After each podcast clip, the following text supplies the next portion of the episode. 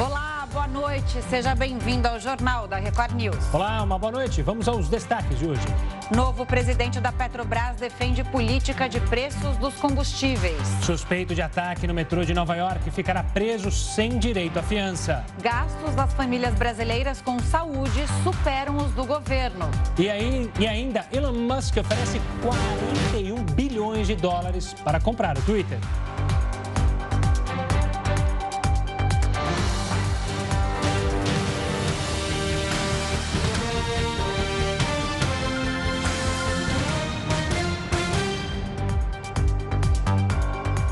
Governo federal propôs reajuste do salário mínimo para 2023 e quem atualiza as informações direto de Brasília é o repórter Matheus Escavazini. E aí, Matheus, boa noite.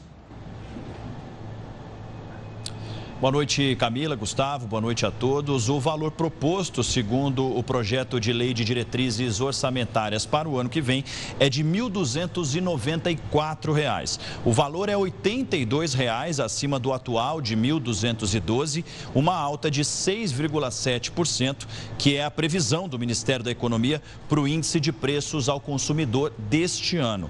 Com isso, o governo deve repor apenas a perda da inflação do período sem valorização real do salário mínimo. O salário mínimo serve de referência para mais de 56 milhões de pessoas no Brasil.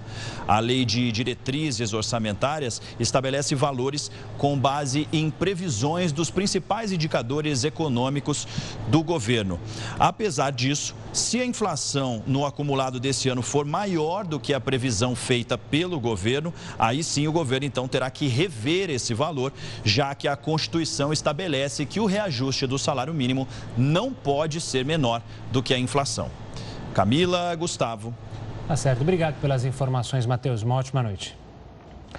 Olha, o Ministério da Cidadania anunciou hoje que o valor do auxílio gás será de 51 reais. O benefício vai ser pago para mais de 5 milhões de famílias. O valor, que é um real menor que o de fevereiro, começou a ser pago nesta quinta-feira. Os primeiros a receber são os beneficiários que têm o final de inscrição social de número 1. O pagamento é bimestral e corresponde a 50% da média do preço do botijão de 13 quilos. O novo presidente da Petrobras defendeu a política de preços da empresa. Entendemos também que a prática de preços de mercado é condição necessária para a criação de um ambiente de negócios competitivo, para a atração de investimentos, para a atração de novos agentes econômicos no setor para a expansão da infraestrutura do país e a garantia do abastecimento. Tal cenário, é importante que nós ressaltemos isso, tal cenário leva ao aumento da concorrência com benefícios para o consumidor brasileiro. Ok? Entretanto, entretanto, não podemos nos esquecer da nossa responsabilidade social. Assim, Investiremos em projetos socioambientais, programas relacionados aos direitos humanos e na solução de problemas sociais e ambientais. Vamos chamar o Heroto Barbeiro para analisar mais a nova presidência da Petrobras, o novo presidente. Heroto, uma boa noite. O que, que muda com a posse de José Mauro Coelho? Muda alguma coisa? Uma boa noite. Olha, uh, Gustavo, uh, não muda não. Ele mesmo acabou de dizer aí que a política ah, de combustíveis vai continuar preço de mercado. Mas é interessante a gente lembrar o seguinte: eh, quem é que indicou esse cidadão aí para presidente da Petrobras? Quem indicou esse cidadão foi o acionista majoritário. Quem é o acionista majoritário da Petrobras? O governo federal. Por que razão? Porque a Petrobras ela é uma empresa de capital misto, ela não é uma empresa estatal. Ela não pertence totalmente ao governo federal nem a um governo. Quando Getúlio Vargas criou a Petrobras, em 1954, ele criou com uma razão social chamada Petróleo Brasileiro SA. SA quer dizer Sociedade Anônima, foi criado lá em 1954. Muito bem. De lá para cá, uma parte das ações da Petrobras foram vendidas para o público. Muita gente comprou ações aqui no Brasil, muita gente comprou fora do Brasil, em Nova York, por exemplo. E as ações da Petrobras, elas praticamente movimentam todo dia a Bolsa de Valores aqui no Brasil. É só você abrir a bolsa e a, ação da Petrobras subiu, desceu, vale mais, vale menos, etc. Então significa o seguinte: ela é uma empresa de capital misto, é uma empresa de ações. O acionista majoritário é ele que é, dá o rumo da empresa. Então, como o acionista majoritário é o governo federal, por esse motivo é o governo federal, no caso aí o presidente da República, que indica o presidente da Petrobras. Só um detalhe: essa empresa é dirigida por um conselho. Esse conselho, 11 conselheiros, dos quais sete são indicados pelo governo. Por quê? Porque o governo tem a maior parte das ações da Petrobras. Então, por esse motivo, é que o governo tem essa força de indicar o presidente, indicar sete conselheiros. Indicando o presidente, logicamente, tem que ser aprovado pelo Conselho, foi aprovado, tanto assim que ele tomou posse hoje. Ele então vai dizer qual é a política daí para frente. Então, em outras palavras, está dizendo o seguinte: a gente está eh, entendendo que o preço do petróleo no Brasil vai ser o mesmo preço do petróleo na China, no Japão, nos Estados Unidos, em suma. É uma commodity internacional. Então, se ele vale 102 dólares uh, no Brasil, vale 102 dólares nos Estados Unidos, vale 102 dólares na Ucrânia, em qualquer lugar do mundo. E, consequentemente, o que vai fazer com que os preços continuem uh, balançando e sendo monitorados a partir de fora. É como o caso do trigo. Nós não temos uma empresa nem estatal, nem de capital misto no trigo. O que acontece? O preço do trigo sobe, desce, vai em cima do pãozinho e tudo mais. Por quê? Porque a economia mundial está globalizada de uma forma tal as commodities, entre elas os petróleos, elas são ah, avaliadas globalmente e quando valem para um país, vale para o outro. Bom, mas alguns países chegam a baixar um pouco o preço do combustível, é verdade. Caso, por exemplo, dos Estados Unidos. Mas eles tiram dinheiro de um fundo para colocar no preço do combustível para baixar um preço do combustível. Porque para baixar tem que tirar dinheiro de algum lugar. Ou tira de um fundo, ou tira do contribuinte, ou tira da própria empresa que produz lucro. Era empresa privada, perdão, empresa de capital misto, privada. Ela tem lucro. Então, consequentemente, uma parte desse lucro, que é do, do, do governo federal, poderá sim ser revertido num fundo para tentar baixar um pouco o preço do combustível. Mas o que a gente percebe pela, pelo que aconteceu hoje, a Petrobras vai continuar, como vinha acontecendo antes, cobrando os preços internacionais e tentando se desenvolver em outras áreas, se concentrando principalmente na exploração e no refino de petróleo. As demais áreas subsidiárias da Petrobras, ela se desfez, entre elas aquela rede de posto de gasolina que a Petrobras tinha no Brasil inteiro, que foi vendida, foi privatizada, e há outras empresas também que foram privatizadas ao longo dos últimos três anos. Então, pelo que a gente percebe, a gasolina não vai baixar de preço no Brasil, pelo menos é o que ele acabou de falar agora há pouquinho. E só um detalhe, Heroto, é, nessa última reunião que elegeu os novos conselheiros, um detalhe que é importante citar, o governo perdeu um conselho. Você mencionou, eram sete. Só que nessa reunião, um dos conselheiros não, é, um dessas sete cadeiras foi, na verdade, vamos dizer assim, roubada, entre aspas, pela minoria. A minoria agora tem quatro cadeiras no conselho seis para o governo e uma que é dos funcionários da Petrobras. Então foi uma derrota até para o governo. É importante salientar isso na reunião que foi ontem que a gente acompanhou. Só esse detalhe. O Heroto volta daqui a pouquinho com a gente com mais informações. Combinado? Até mais. Obrigado. O suspeito do ataque dentro de uma estação de metrô em Nova York vai ficar em prisão preventiva sem possibilidade de fiança. Para defender a manutenção da prisão, os procuradores alegaram que Frank James aterrorizou toda a cidade. Ele foi preso nesta quarta-feira, um dia depois do ataque, e é acusado de crime federal de terrorismo. Apesar da tipificação, as autoridades disseram que não existem evidências que liguem James a organizações terroristas. 23 pessoas ficaram feridas, entre elas 10 foram baleadas. Felizmente, nenhuma morte foi confirmada até agora. Voltando ao Brasil, no Rio de Janeiro, 180 mil pessoas devem passar pela rodoviária da cidade nos próximos quatro dias. Vamos até lá então com Pedro Paulo Filho. Boa noite, Pedro. Como é que está o movimento por aí? Muita gente indo curtir o feriadão? Muita gente, daqui a pouco será a minha vez, Gustavo. Uma boa noite para você, boa noite, Camila, a todos que acompanham o Jornal da Record News. Movimento bem intenso por aqui, desde o fim da tarde, quando as pessoas deixaram o trabalho e puderam arrumar as malas, vir para cá para curtir um pouco esse feriado prolongado de Páscoa. A gente está aqui numa das plataformas do, da rodoviária do Rio de Janeiro.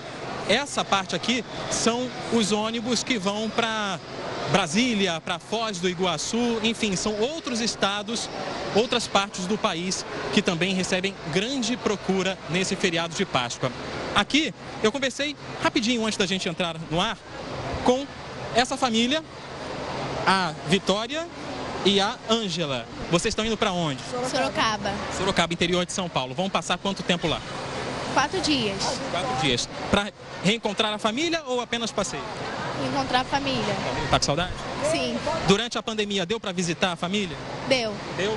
Mas agora sem máscara. Tá certo. Essa é a- a- o cenário que a gente encontra aqui na rodoviária do Rio de Janeiro, porque muita gente, depois da pandemia, está conseguindo retomar um pouco dessa rotina. Um da- detalhe curioso: nesse feriado de Páscoa, as empresas de ônibus aqui do Rio de Janeiro, que atendem a rodoviária do Rio, estão colocando cerca de 5.800 ônibus à disposição. Isso representa 80% do movimento registrado no mesmo período de 2019, antes da pandemia. Por isso, muita gente a gente consegue confirmar em números aqui na presença desses turistas à volta deles para essas viagens. Bom, a gente está aqui do lado, na parte de baixo, mas eu vou mostrar que não é a parte de baixo que está muito movimentada, mas também no saguão para compra de viagens, porque muita gente também deixou as passagens para a última hora. De acordo com o levantamento da concessionária que administra aqui o terminal, as passagens podem ser até 800% mais baratas do que as de avião. E muita gente, diante desse aumento dos preços dos combustíveis, está preferindo realmente viajar coletivamente nos ônibus. O preço já é mais dividido, consegue caber no bolso. Bom, Destinos mais procurados enquanto a gente está subindo aqui a rampa. São os destinos turísticos aqui do Rio de Janeiro, cidades de Búzios, na região dos Lagos, Teresópolis, na região serrana, e também o Vale do Café, no sul fluminense, as cidades ali eh, de Vassouras, cidades ali de Mendes, ou seja, muitas cidades que aproveitam também esse friozinho, já que está chovendo aqui no Rio de Janeiro, aproveitam para atrair essas pessoas. Inclusive, cidades que chamam muito a atenção por causa do chocolate nessa Páscoa, ali para perto de Resende, Tatiaia, também muito procuradas essas cidades por aqui. Agora já fora do estado, quem está vindo para cá, desembarcando aqui no Rio de Janeiro, aí não tem como negar. Paulista, Capixaba, Mineiro, esses gostam mesmo do Rio de Janeiro, são os que mais vão visitar aqui a cidade do Rio durante esse feriado de Páscoa. Bom, a gente está chegando então aqui no saguão da rodoviária do Rio de Janeiro, na região portuária da cidade. Vou pedir aqui licença para essas pessoas e vou aproveitar aqui para falar contigo. Tá indo para onde, você sorridente? E nós estamos indo para o Espírito Santo. Vai aproveitar que cidade? Ah, lá Itaoca. Vamos Itaoca fica, fica sul ou norte de- do Espírito Santo? É ali no meado ali, depois de Marataízes. E nessa Páscoa, o que, que vai ter de bom lá? Ai, muita coisa gostosa, muito peixe, muita água de coco. Eu tô convidado? Claro, vambora. Então tá certo, daqui a pouco eu te encontro lá na plataforma. E é assim que a gente se despede, Camila e Gustavo, com esse cenário aqui do saguão da rodoviária do Rio de Janeiro, bastante lotado, muita gente com mala pronta, mas também pegando a passagem de última hora para conseguir viajar e passar esse feriado, seja com a família ou então ter um descansinho do trabalho nesse feriado prolongado de Páscoa. Camila e Gustavo. Pedro Paulo Filho, então duas coisas. Primeiro que a rodoviária está cheia mesmo, todo mundo animado aí, né? Todo mundo que você entrevistou estava animado para viajar, passar esses dias de folga. E o senhor, vai para o litoral ou vai para o campo? Que já adiantou aqui que vai estar de folga nessa Páscoa.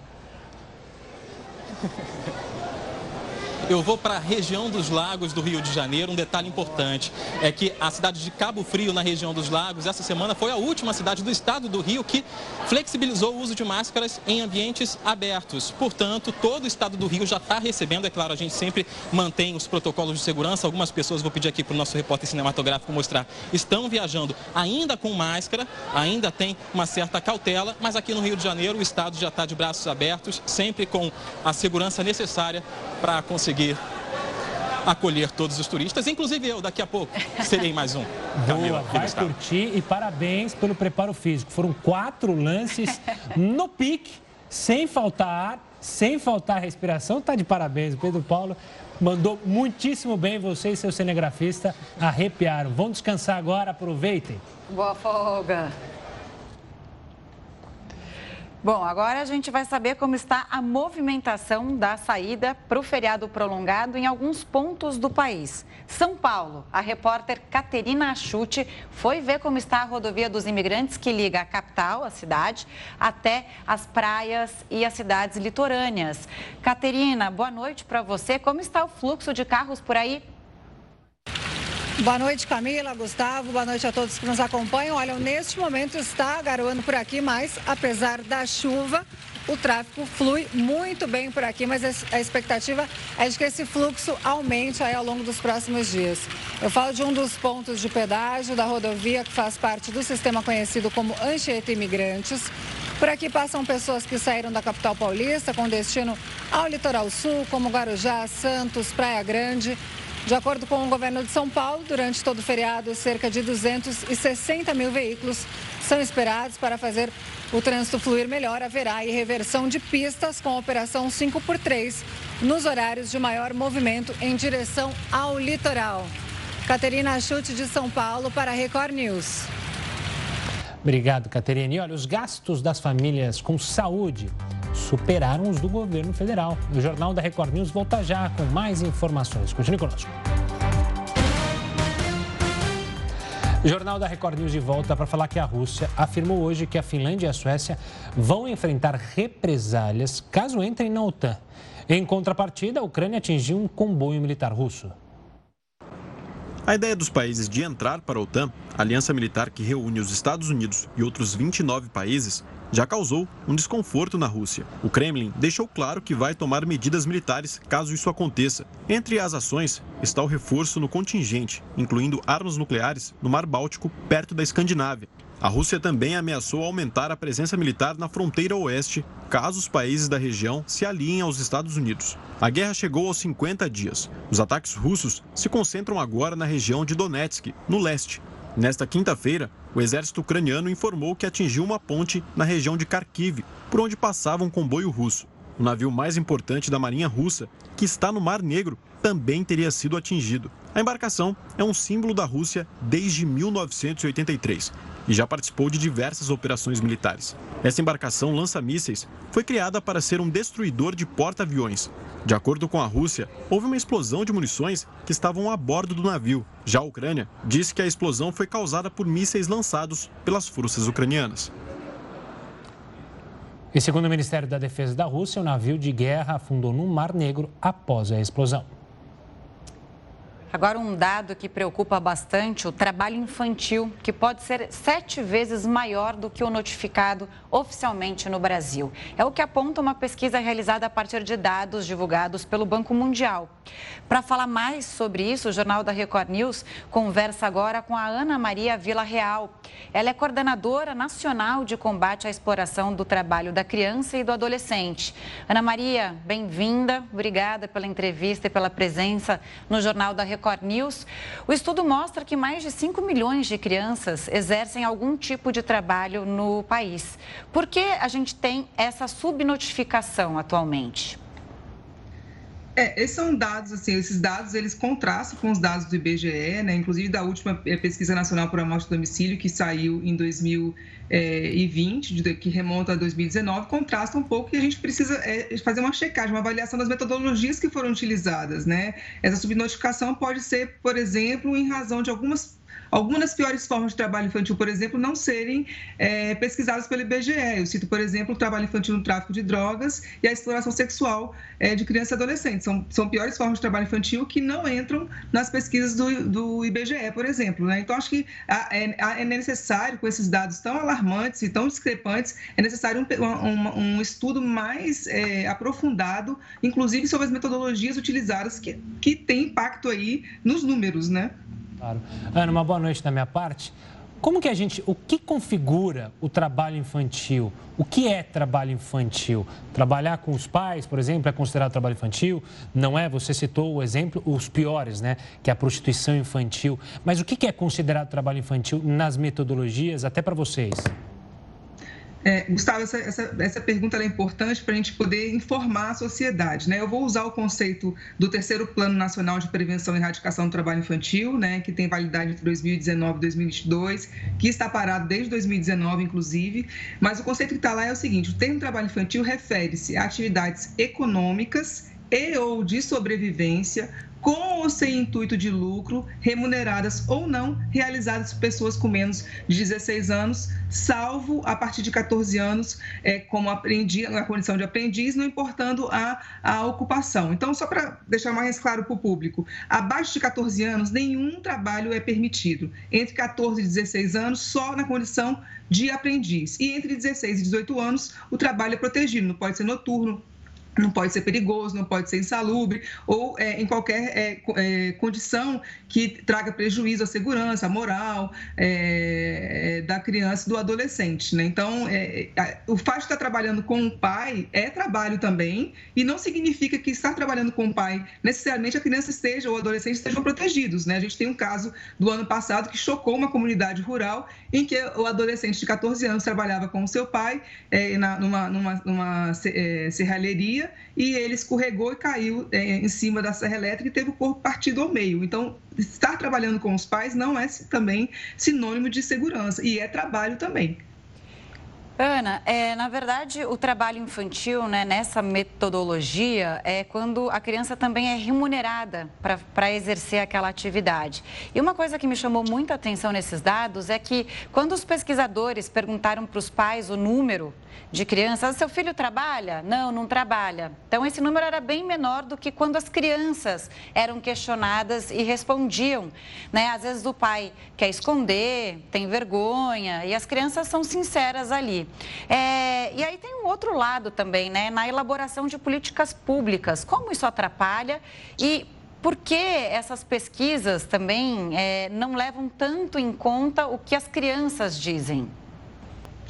É, Camila, é, a, a, as pesquisas, assim, ó, é, a, é, realmente os pais, eles sabem, eles têm em geral uma consciência de que aquela situação é irregular, de que a criança está tá trabalhando, é, é, uma situação irregular, Muitos né, estão inscritos em, em, programas de benefício de renda, por exemplo, Bolsa Família. Uma das é, condicionalidades era não ter trabalho infantil. É claro que depois de muito trabalho com aquela família, né, eventualmente aquela família poderia ter o crédito do, do Bolsa Família bloqueado. Então, isso é uma das, uma das situações também que, é, que faz com que a, a, os pais, os responsáveis legais, ocultem aquela situação de trabalho infantil, às vezes uma vergonha tipo, né, por saber que é, é, é um, um, ato é, ilícito, que é irregular, ou que a criança está né, se prejudicando na escola. Então, eles têm essa consciência, né? Então, isso, isso pode impactar. A gente tem o, o, o, Prova Brasil, por exemplo, que é, é uma pesquisa em que as crianças são é, entrevistadas nas escolas, né? E elas relatam se trabalham ou não. E os índices de, de o, a, o Prova Brasil a gente utiliza muito para saber se naquele município tem um alto índice de trabalho infantil ou não. Então, é uma, é uma outra pesquisa, mas que as crianças e adolescentes revelam que estão em situação de trabalho muitas vezes. E, e a gente até sabe que as crianças e adolescentes é, é, é, é que trabalham no Brasil, em geral, elas estão na escola. Né? Claro que traz prejuízos à escolaridade, à escolarização, é, e até no, no, no, com o passar dos anos, a própria evasão da escola. Mas a gente sabe que as crianças, em geral, elas estão estudando. As crianças que trabalham, eu digo, né? Crianças e adolescentes que trabalham.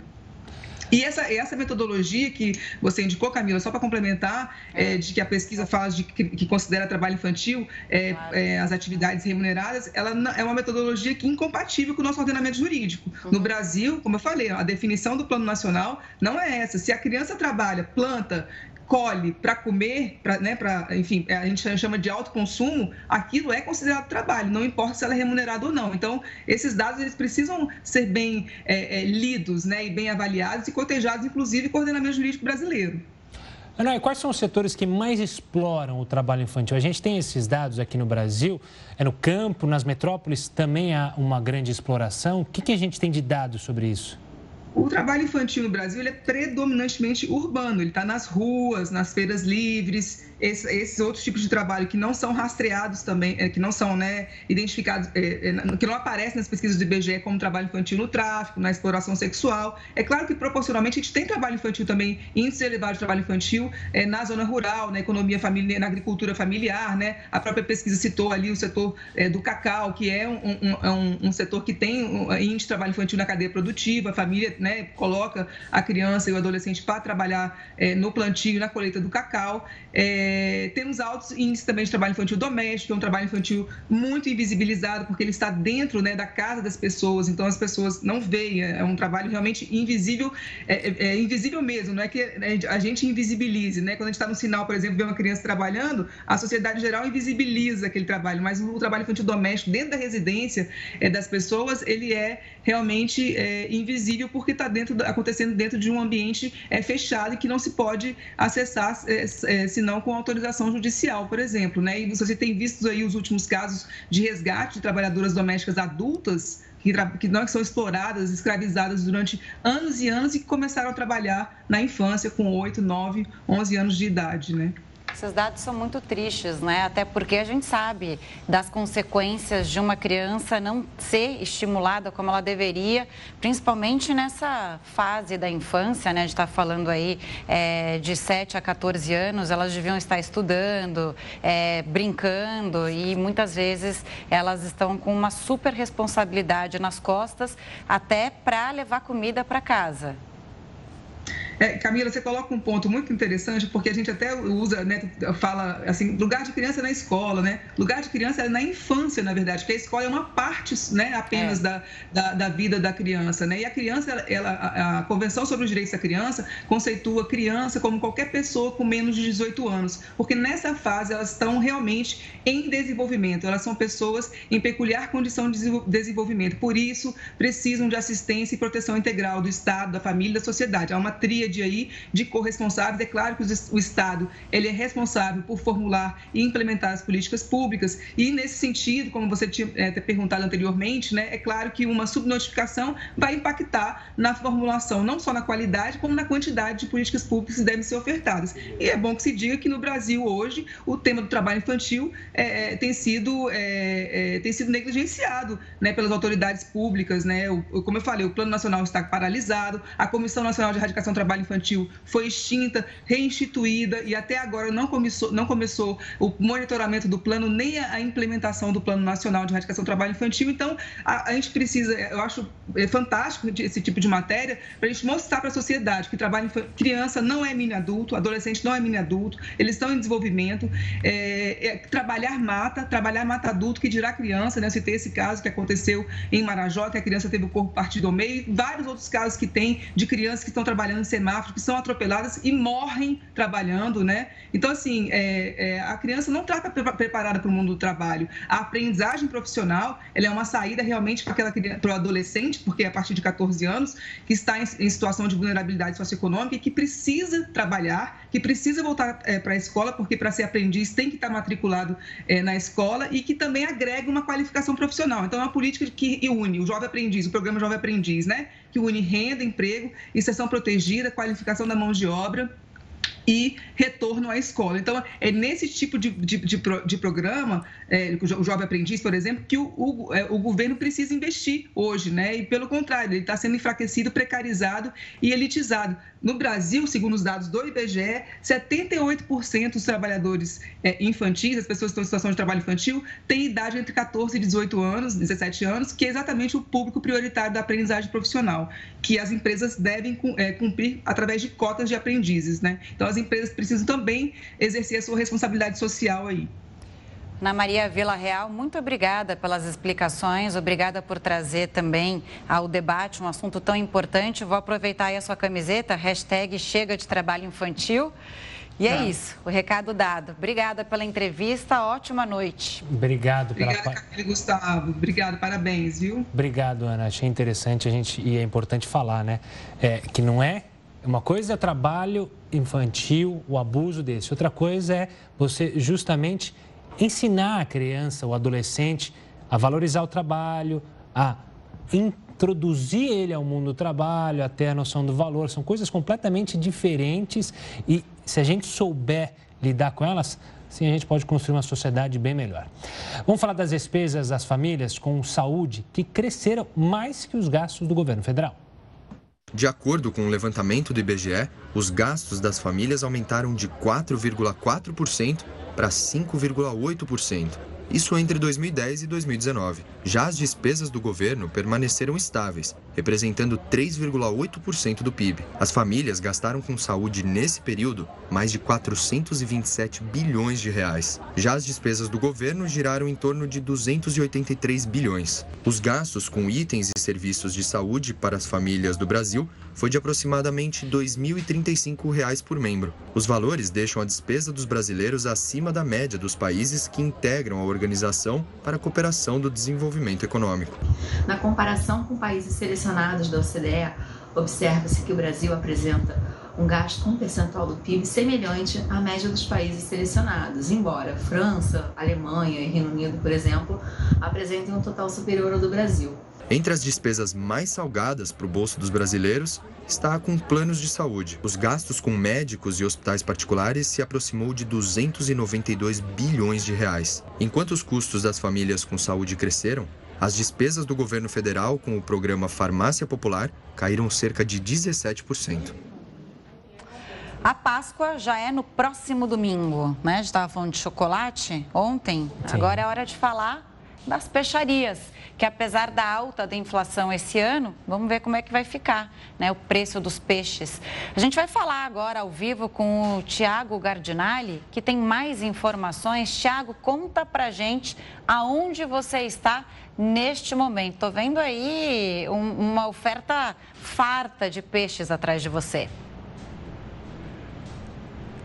Muitos peixes por aqui. Camila, boa noite a você, ao Gustavo, a todos que acompanham o jornal da Record News. A Fundação Getúlio Vargas divulgou uma projeção de aumento de 11,5% do bacalhau. O bacalhau, que já é salgado, está ainda mais salgado no preço, está mais caro. Então, o jornal da Record News veio até uma peixaria muito tradicional aqui da Vila Madalena para mostrar algumas opções ao bacalhau. E aqui realmente são é, é, vários os peixes que podem ser utilizados como opção ao bacalhau para o preparo de um prato especial. Agora, o que chama a atenção, e o, o, gerente, o Alexandre, vai nos contar alguns detalhes, é que os outros, pe... os outros peixes também registraram aumento, mesmo sendo pescados no litoral brasileiro. Alexandre, por que, que um peixe pescado no Brasil tem aumento de preço e também está caro? É, exato, Thiago. Assim, nós estamos competindo diretamente com o mercado é, de exportação, porque acaba que para o produtor brasileiro fica mais rentável a ele exportar esse produto do que vender dentro do comércio é, interno mesmo, né? Então ele acaba que toda a produção dele ele manda para fora e o que fica fica muito caro para a gente. Então aqui nós estamos pagando um preço de exportação, é isso? isso? Porque esse é o preço praticado dos peixes. Exatamente. Tanto a disponibilização dos produtos fica difícil, né? Que pouca coisa fica para a gente e o valor também fica bem alto. Vamos mostrar algumas opções que vocês têm. E aqui, Camila e Gustavo, a vitrine realmente é bastante suculenta. Aliás, eu quero chamar a atenção de vocês. Daqui a pouco tem um, um prato especial, aliás, dois preparados por, pela chefe aqui da peixaria. E ela preparou um prato de acordo com o paladar da Camila e outro prato de acordo com o paladar do Gustavo. Daqui a pouco Essa nós vamos mostrar. Mas antes, o Alexandre, é, mostra pra gente as. É, vamos ver se vocês vão aprovar daqui a pouquinho. Mostra pra gente as opções. Eu tô vendo que aqui tem bastante sardinha, né? Tem bastante Isso. ceviche. É, como você pode ver, por exemplo, nós temos muito preparos com sardinha, que é um peixe bem barato, né? Então, assim, tem várias maneiras de prepará-lo para deixá-lo gostoso, né? Então, eu tenho ele é, na conserva, conserva com tomate. Aqui, por exemplo, temos tilápia tilápia também, um ceviche de tilápia, é, ceviche de peixe vermelho. Tem uma variedade de peixes assim que são preços acessíveis e dá para você brincar, né? Tem uma criatividade, rolar solto. A nossa chefe aí manda bem a beça, né? Quer dizer, pelo que eu estou vendo aqui, o que vale é a criatividade no preparo, né? Porque aí um peixe que né, pode ser considerado simples, de acordo com os ingredientes, fica suculento, fica melhor preparado. Exatamente. Então, como você pode ver, só de sardinha aqui nós temos uns 5, 6 tipos de preparos, dá para brincar bastante, fazer escabeche, fazer ela encevichada, fazer no limão, dá uma variedade. Vamos ver agora os frutos do mar. Camila e Gustavo, venham comigo aqui para vocês verem aqui o balcão dos frutos do mar. Um detalhe que chama atenção. Aqui nós temos o bacalhau. O bacalhau é português. O bacalhau vem de Portugal. O salmão vem do Chile todo o resto é pescado no litoral brasileiro? Isso, é pescado no litoral brasileiro. Também sofreu um aumento é, feroz aí nesses últimos dois anos, por conta do aumento da gasolina e tudo, o transporte, né, encarece bastante. E também diferencia da, da maneira de que ele é armazenado. Muitas vezes é congelado é, em alto mar, né? Então isso encarece um pouco também o, o produto. E agora vamos mostrar aqui, na parte do restaurante, os pratos que foram preparados para a Camila e para o Gustavo pela chefe Thaís. Tudo bem, Thaís? Tudo bem. Conta pra gente. Primeiro vamos falar do prato do Gustavo, que é a, a moqueca, é isso? Moqueca. Eu tô moqueca de cação e camarão. Acertou em cheio. E, e, o, e o prato da Camila? Quero Camila sardinha grelhada. Olha. Na churrasqueira, né? Tá Para Camila, para Camila mais leve, algo mais leve para o Gustavo, um prato assim mais encorpado, mais pesado. É, para Camila super saudável, rico em ômega 3, um custo-benefício ótimo. E para o Gustavo, um prato com mais substância, né? Tudo preparado aqui, olha, pela chefe, a Thaís, né? Que transforma os peixes em pratos maravilhosos. Acontece o seguinte, infelizmente vocês não podem comer aí na bancada do JR News, não pode entrar comida ah, no estúdio. Então, eu farei a degustação e depois eu vou fazer a avaliação, viu? Para saber, Camila, se está de acordo com o seu paladar esta sardinha grelhada. Primeiro você dá uma olhada na cara, Camila. Você vai ter que é, adivinhar o gosto, né? Vendo a cara. E Gustavo, dá uma olhada na sua moqueca preparada aqui neste restaurante, nesta peixaria. Tá aqui os pratos especialmente para o JR News. Mas eu farei o favor de experimentá-los no lugar de vocês. Por favor, traga depois a Olha. sua avaliação completa e parabéns à chefe, parabéns a toda a equipe que os pratos Tão lindos. eu tô babando. E acertou em cheio, né, Gustavo? A gente estava falando aqui, você mostrando os peixes e tal. A gente, nossa, olha essa sardinha. Realmente é um peixe nutritivo, barato e delicioso. Agradece a Thaís. Não sei se a ideia foi sua ou da Thaís, mas vocês acertaram em cheio, ainda mais assim na, na churrasqueira. Fica, ó, uma delícia. Essa moqueca tá bonita também, né, Gustavo? Nossa, você gosta eu de adoro moqueca. peixe ensopado, Nossa. tem camarão ali. Você falou que vai comer camarão amanhã? Tá de parabéns. Você sabe que eu sei fazer moqueca, né? já fiz uma moqueca, inclusive comprei uma panela lá no Espírito Santo. Porque dizem que tem a briga, né? A moqueca é, capixaba, não capixaba, mas enfim. Cardinale, obrigado. Aproveite aí. Se esbalde, você e toda a equipe. Um forte abraço. Tchau, tchau. Vou aproveitar em homenagem a vocês. Um abraço. Um beijo, tchau. Elon Musk fez uma proposta bilionária para comprar o Twitter. O Jornal da Record News volta já já. Estamos de volta com o Jornal da Record News com uma pergunta. Você sabe quais são os maiores e os menores salários no Brasil? Você tem alguma ideia? Não tenho ideia. O Heroto sabe. Então a gente chama ele. Heroto, conta pra gente. O maior salário é o seu e os menores quais são? Bom, os menores são os seguintes, por incrível que pareça, uh, tem coisa aqui curiosa. Os piores salários do Brasil. O produtor de cacau ganha 816 reais por mês. Ganha, portanto, menos do que um salário mínimo que vocês anunciaram agora há pouquinho aí a correção. Mas tem um outro aqui que ganha só 860 reais por mês. Ele é criador de jacaré. Hum. É, Pô, Acho que é até uma profissão que a gente podia tentar treinar, né, Pô, Além de perigosa, paga mal, não quero não. Paga mal, 860 reais. Agora, já o Castanheiro, que é o terceiro colocado aqui da lista, do 360, é, ele ganha mil reais por mês. Ganha, portanto, menos do que ainda um salário mínimo. Agora, olhando para a iniciativa privada, vamos olhar primeiro para o mercado. Diretor de um banco ganha R$ 41.200 mensais. Depois ele tem aquela participação com a gente sabe se o negócio for bem. Um diretor de câmbio de uma casa de câmbio ganha mais ou menos 40 mil reais por mês. Um diretor de indústria ganha 36 mil reais por mês. Logicamente que isso aqui é são, são preços do mercado.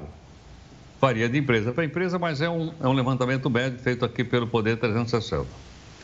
Agora, veja bem, se a gente acha que um diretor de banco ganha 41 mil reais, ele não ganha tanto quanto um procurador-geral e Regional da República, lá no Ministério Público. O salário lá é de R$ 41.300. Procuradoria Geral da República Federal, R$ 41.300. Ele ganha mais do que o diretor do banco. O subprocurador-geral da República ganha um pouquinho menos. Ele ganha R$ 41.200, R$ reais a menos de salário. Portanto, esses são os melhores remunerados do mercado, tanto do, do lado privado como do lado público. Agora, detalhe: os procuradores e o pessoal que ganha 41 mil reais aí, um procurador regional, subprocurador, eles têm também aqueles pagamentozinhos que não aparecem lá para não quebrar o teto, que a gente chama carinhosamente de penduricários. Moradia, transporte, alimentação, diária, aquelas coisas todas. E a diferença é o seguinte: enquanto os diretores de banco são pagos pelo mercado, os uh, procuradores são pagos pelo nosso, pelo nosso imposto. Nós é que pagamos o imposto. Logo, nós é que provemos o salário desse pessoal. Se é muito, se é pouco, eu não sei. Mas eu acho que qualquer pessoa que está acompanhando né, o nosso, essa nossa participação é capaz de julgar e fazer seu próprio, a sua própria opinião a respeito. Apenas queria dizer o seguinte: não sei se é mais perigoso ser criador de jacaré ou se ser, então, diretor de uma, ou procurador-geral e regional da República. A diferença entre um e outro é de aproximadamente, aproximadamente 40 mil reais. Então, com, com 40, ele ganha 40 vezes mais. Com o salário mensal de um procurador regional, dá para contratar 40 criadores de jacaré. Já já para a gente fazer uma grande fazenda de criação de jacaré e botar os jacarés, então, para trabalhar. É verdade. Você falou em jacaré, eu lembrei. Já comeu jacaré, Heródoto? Você já comeu jacaré também? Camilo? Eu não. Tá, eu vou, já comi. É uma, jacaré. é uma delícia. Fica aqui. Fiquei até com. É, dá para comer jacaré sim. Por isso tem vários criadores. Eu é uma delícia. É, parece, o gosto é muito parecido com frango, mas mais forte. É muito bom. Uma vez eu comi e achei muito bom. Ficou com a sardinha, Gustavo. Com a sardinha? Ou com bacalhau, né, Heródoto? O duro de comer o jacaré... É melhor o bacalhau. Acho que é melhor o bacalhau do que o jacaré, não sei não. É, o jacaré é difícil de caçar, né? O peixe é mais fácil. Enfim, Heródoto, amanhã sextou e estaremos juntos aqui. Não tem folga para ninguém aqui, não. Firmes e fortes. Firmes Abraço. e fortes. Tem que fazer Sempre. valer o salário. E juntos. Beijo grande. Tchau, querido. Obrigado. Tchau, tchau, Gabriel. Falando de grandes salários, né, o bilionário Elon Musk afirmou hoje que fez uma oferta de mais de 41 bilhões de dólares para comprar o Twitter. No mês passado, o fundador da Tesla e da SpaceX já havia se tornado um dos maiores acionistas individuais da empresa. Musk comprou uma participação de mais de 9% do Twitter. O bilionário já vinha compartilhando sugestões para melhorar a plataforma. Uma delas incluía tornar a rede social livre de publicidade, apesar dos anúncios gerarem quase 90% da receita da empresa. Musk também propôs a criação de um botão de edição e perguntou se os usuários aprovariam a ideia. Ele chegou até mesmo a defender uma liberdade de expressão dentro do Twitter. Nessa quinta-feira, Elon Musk afirmou que o Twitter só vai conseguir prosperar no futuro se todas as ações da empresa forem compradas e o capital dela for fechado. E ainda ressaltou que se a oferta dele não for aceita, vai precisar reconsiderar a posição como acionista. O empresário negou fazer parte do conselho de administração da rede. Se aceitasse a posição, estaria limitado a ter apenas 15% da empresa. Depois do anúncio da proposta de compra, internautas reagiram na plataforma. O termo Elon Musk ficou nos temas mais comentados da rede social no Brasil e nos Estados Unidos. Até mesmo o segundo maior acionista do Twitter se manifestou. O príncipe saudita Al-Walid bin Talal disse que rejeita a proposta de Musk. Para falar mais sobre esse dia movimentado nas redes sociais, a gente conversa agora com Gustavo Torrente, professor de tecnologia na Faculdade de Informática e Administração Paulista. Professor Xará, obrigado pela participação aqui conosco para analisar esse dia. Gustavo, me explica uma coisa: alguém sabe por que, que ele está tão destinado a querer comprar o Twitter, a gente sabe que ele usa muito, adora comentar ali, mas dá para entender por que essa fascinação com o Twitter, já que ele tem até SpaceX, a Tesla já ganha dinheiro tanto, por que, que ele quer mais uma empresa? Vamos lá, boa noite, meu xará, boa noite, Camila, a todos de casa. O Elon Musk, como diz a gíria popular da internet, ele gosta de um biscoito, né? Ele todo ano faz declarações polêmicas através da sua conta pessoal do Twitter. Ele tem um histórico de movimentar mercados com notícias das suas próprias empresas, né? A SpaceX, a Tesla. E ano passado ele movimentou muito o mercado de criptomoedas, anunciando compras de Bitcoin, depois vendendo. E com certeza ele fez uma manobra e ganhou dinheiro com isso. Muitas pessoas levantaram essa mesma hipótese. Será que o Elon Musk ele não estaria fazendo algo parecido com o que ele já fez no passado? Se a gente olhar aqui para os números, né, o Elon Musk ele começou a comprar ações do Twitter em março de, de forma discreta, sem alertar ninguém. E existe uma lei que quando você compra 5% de uma companhia, você tem que divulgar isso, você tem que informar. E ele não fez isso. Ele chegou a comprar quase 10% das ações agora em abril e, a, e, o preço desde esse momento é, até agora subiu, né? De ontem para hoje já subiu mais de 12% as ações do Twitter. Então, se ele resolvesse vender essas ações, ele estaria ali ganhando dinheiro. Claro que não é tão fácil assim, né? É, você vender essa, essa porcentagem do dia para a noite também no mercado. Uh, minha opinião, tá, Gustavo? Hoje o Twitter ele é uma rede social de nicho onde é onde ela tem como porta-voz muitos políticos, é, muitas empresas acabam dando notícias por lá. E a grande crítica do Musk é a questão da, da liberdade de expressão, que ele gostaria de deter 100% da companhia, porque ele enxerga um potencial no Twitter é, de não ter propagandas, né, como mostrou aí na, na matéria, e, enfim, são N possibilidades. Ele pode se aproveitar desse canal de comunicação que é o Twitter, que é um canal de massa, uh, para poder obter dados, para trabalhar a favor das empresas, das companhias dele. Né? É, ele sempre tem ali uma carta na manga, né? Um dos caras ali é, mais ricos do mundo, mais poderosos, que sempre faz ali declarações polêmicas. O pessoal do Twitter, conselho, não está querendo vender. Vamos ver agora aí quais serão os próximos passos. Bom, o Musk é um Musk cara é que ganhou muito dinheiro e ele avalia bem onde ele quer é, investir é, essa dinheirama toda. Né? O espaço, sem dúvida, é, é um do, dos pontos principais, mas agora ele é, realmente manifestou esse desejo pelo Twitter. Né? Primeiro para participar do conselho, não deu, e aí agora ficou bem claro porque ele tinha desistido de participar do conselho, porque ele queria comprar, simplesmente assim, né? Uma das principais redes sociais do mundo. Mas, de qualquer forma, eu queria falar sobre essa liberdade de expressão, que você falou que é o objetivo do, do Musk, né? Na compra, talvez, do Twitter. É, o WhatsApp quer liberar aquele grupo de milhões, né? Depois das eleições, é, e aí muita coisa é debatida ali. Aí vem aquela, aquela questão da, das fake news e de como controlar o que é exposto em redes sociais. O que, que você acha sobre isso? É, eu olhei um pouco essa notícia com preocupação.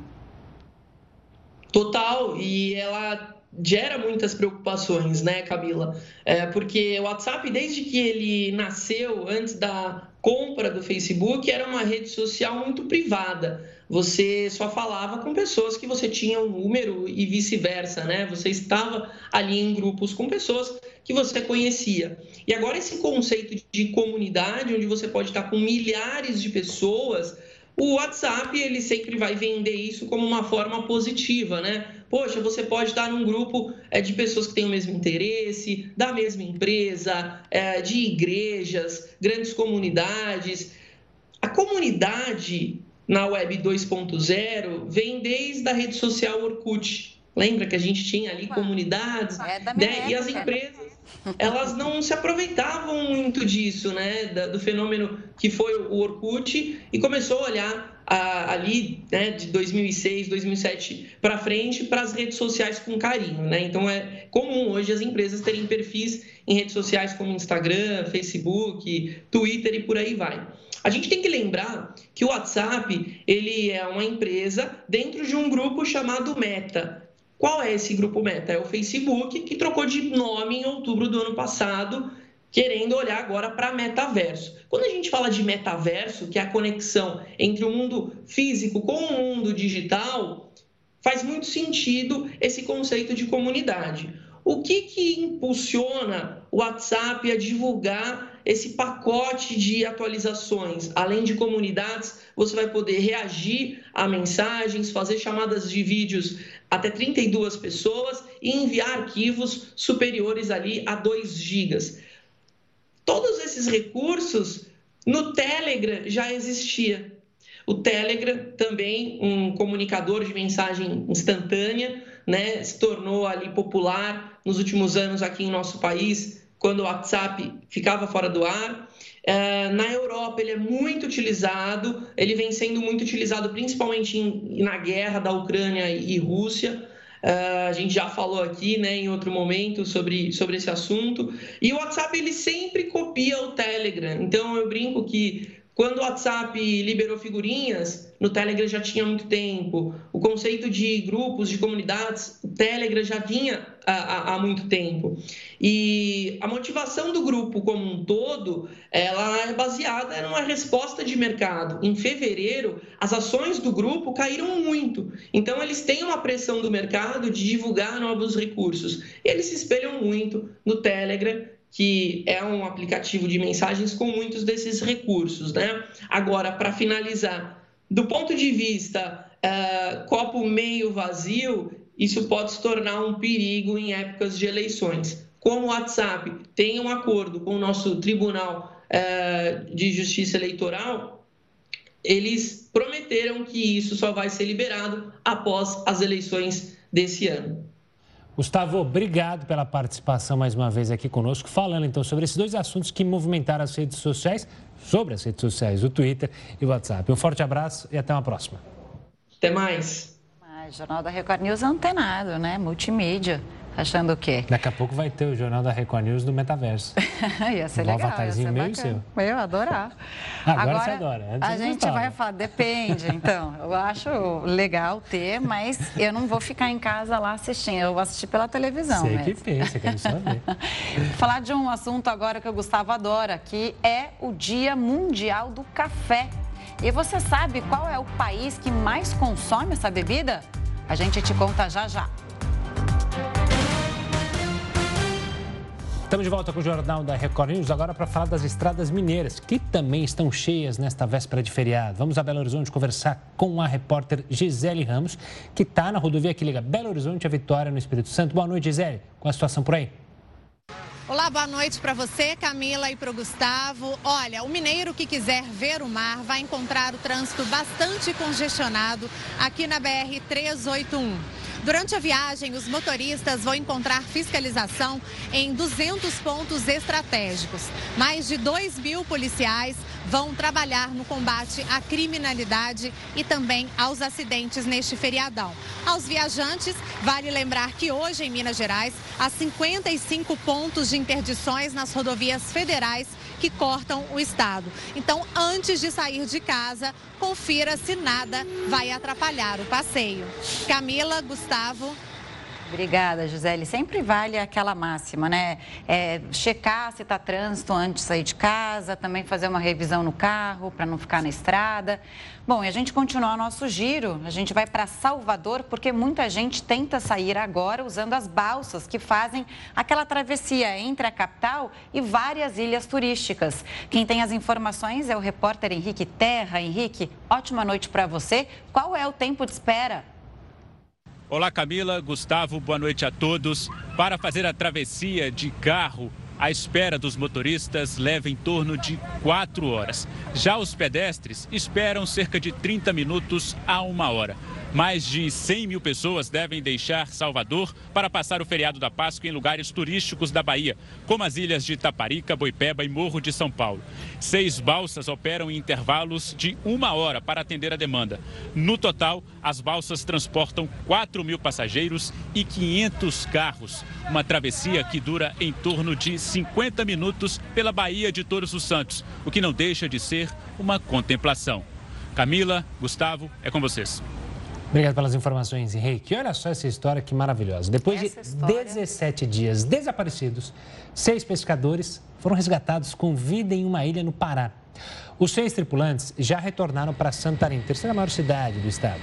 O resgate foi realizado por uma aeronave, foi realizado por uma aeronave da Marinha. Eles saíram de Chaves, na ilha do Marajó, e iriam para Santarém. Só que no meio do caminho foram surpreendidos por um temporal. A embarcação pegou fogo e afundou.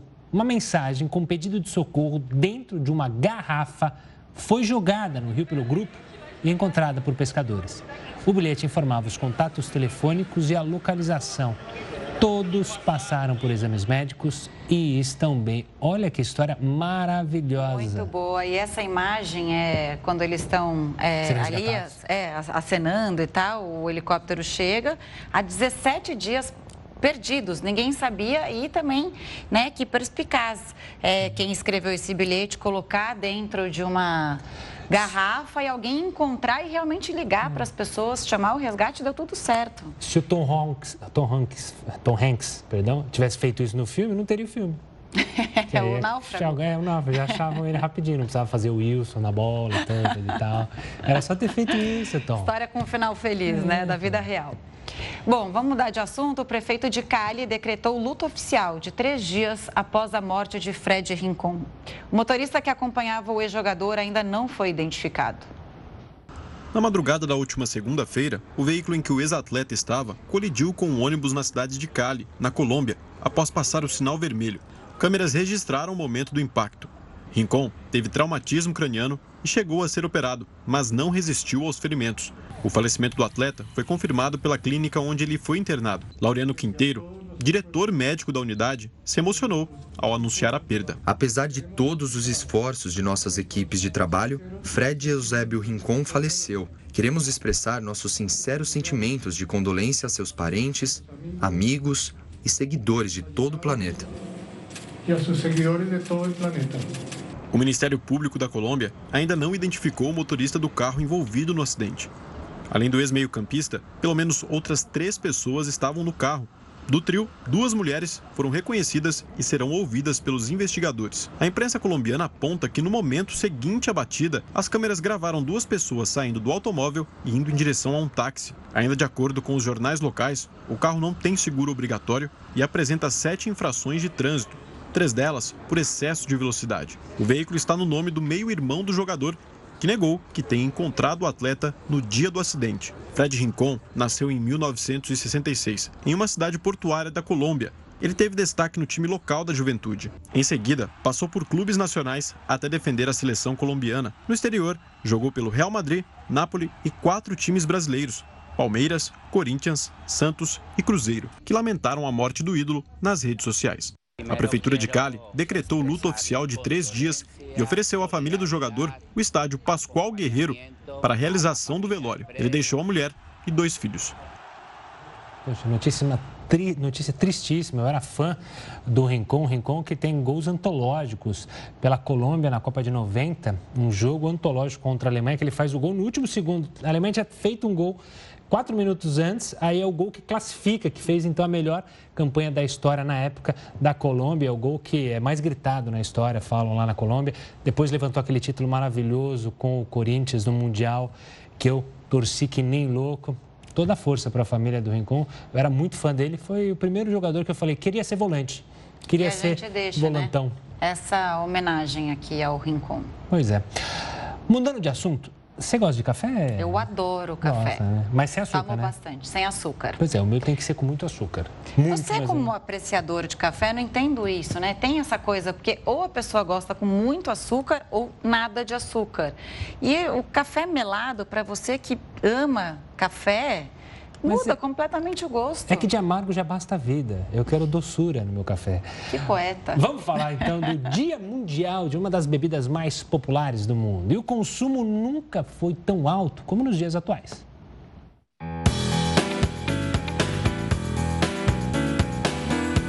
Quem nunca recebeu um convite para tomar uma xícara de café? De manhã, depois do almoço, em reuniões do trabalho ou até com os amigos, vai. Essa bebida quente é uma das mais apreciadas no Brasil e em grande parte do mundo. E hoje é comemorado o Dia Mundial do Café. Essa data chega nesse ano com alguns recordes. A Associação Britânica de Café afirmou que cerca de 2 bilhões de xícaras são consumidas todos os dias. E esse consumo pode trazer benefícios para a sua saúde. Um estudo feito por uma conceituada revista acadêmica afirmou que beber 3 xícaras por dia reduz o risco de morte por várias condições, como doenças cardíacas. E essas curiosidades do café não param só na sua saúde. O nome café veio do Iêmen e significa vinho. E esse termo foi criado no século XV e foi se espalhando pela Europa e também no norte da África. Existem dois tipos de café. O arábica, que vem das plantas da Etiópia e representa cerca de 70% da produção mundial. É um grão mais refinado e também suave.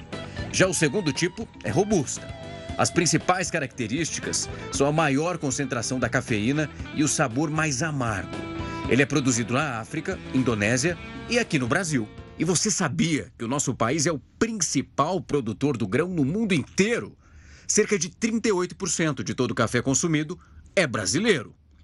Mesmo com toda essa produção e a paixão pelo café, o Brasil está longe de ser o principal consumidor do mundo. Os países escandinavos dominam essa lista. A Finlândia é campeã em xícaras bebidas. Cada pessoa bebe, em média, no país, cerca de 12 quilos de café por ano. Fecham a lista dos cinco maiores fãs a Noruega, Islândia, Dinamarca e Suécia. Mas o café tem um forte concorrente na preferência mundial: é o chá. Enquanto o primeiro é predominante nas Américas e na Europa, o segundo é o queridinho dos países populosos, como a China e a Índia, e também na maior parte da Ásia. E você, tem tempo aí para um cafezinho?